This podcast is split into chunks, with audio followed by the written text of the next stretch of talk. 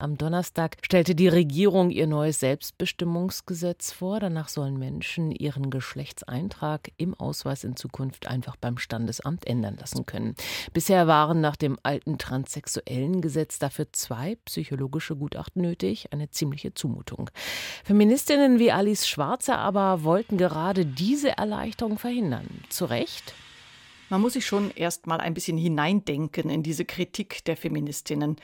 Frauen haben keine Schutzräume mehr, heißt es. Oder dass das Gesetz hundertfaches Leid bei jungen Mädchen hervorrufen wird, die sich womöglich vorschnell und irrtümlich unters Messer legen, weil sie mal kurz dachten, sie wären ein Junge.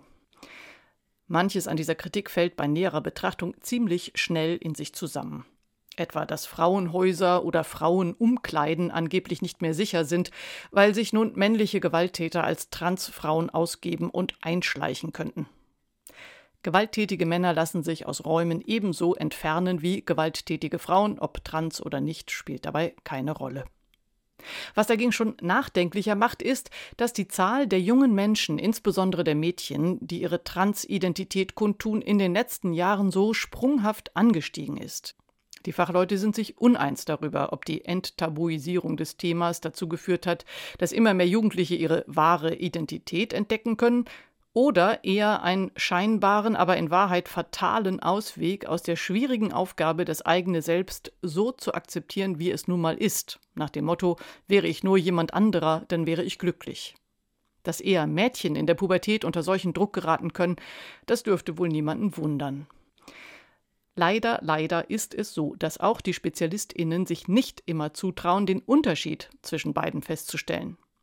Deshalb sind sie aber in der Regel eher vorsichtig, wenn es um körperliche Eingriffe bei jungen Leuten geht.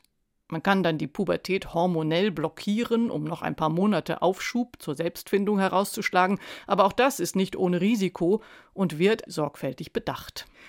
Alice Schwarzers Argument lautet nun, dass schon die bloße Änderung des Geschlechtseintrags, die nun erleichtert werden soll, quasi rutschbahnartig in so eine Behandlung führen könnte, die sich am Ende womöglich als Fehler erweist. Wehret den Anfängen quasi. Das möchte ich nun aber bezweifeln, denn es könnte genauso andersherum sein. Je mehr man gefahrlos mit seiner Identität herumprobieren kann, desto eher kann man sich über sie klar werden.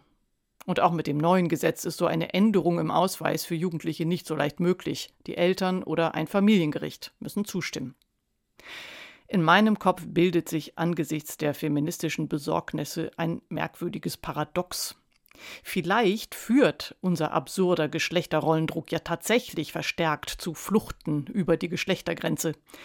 Aber die angebliche Transmode hat eben auch ein utopisches Moment. Je mehr Menschen sich damit beschäftigen, dass ihr Nachbar eine Nachbarin oder ihr Sohn auch eine Tochter sein könnte, desto näher kommen wir meinem Lieblingsziel, der feine kleine Geschlechterunterschied wäre endlich entdramatisiert und der Rollendruck wäre weg.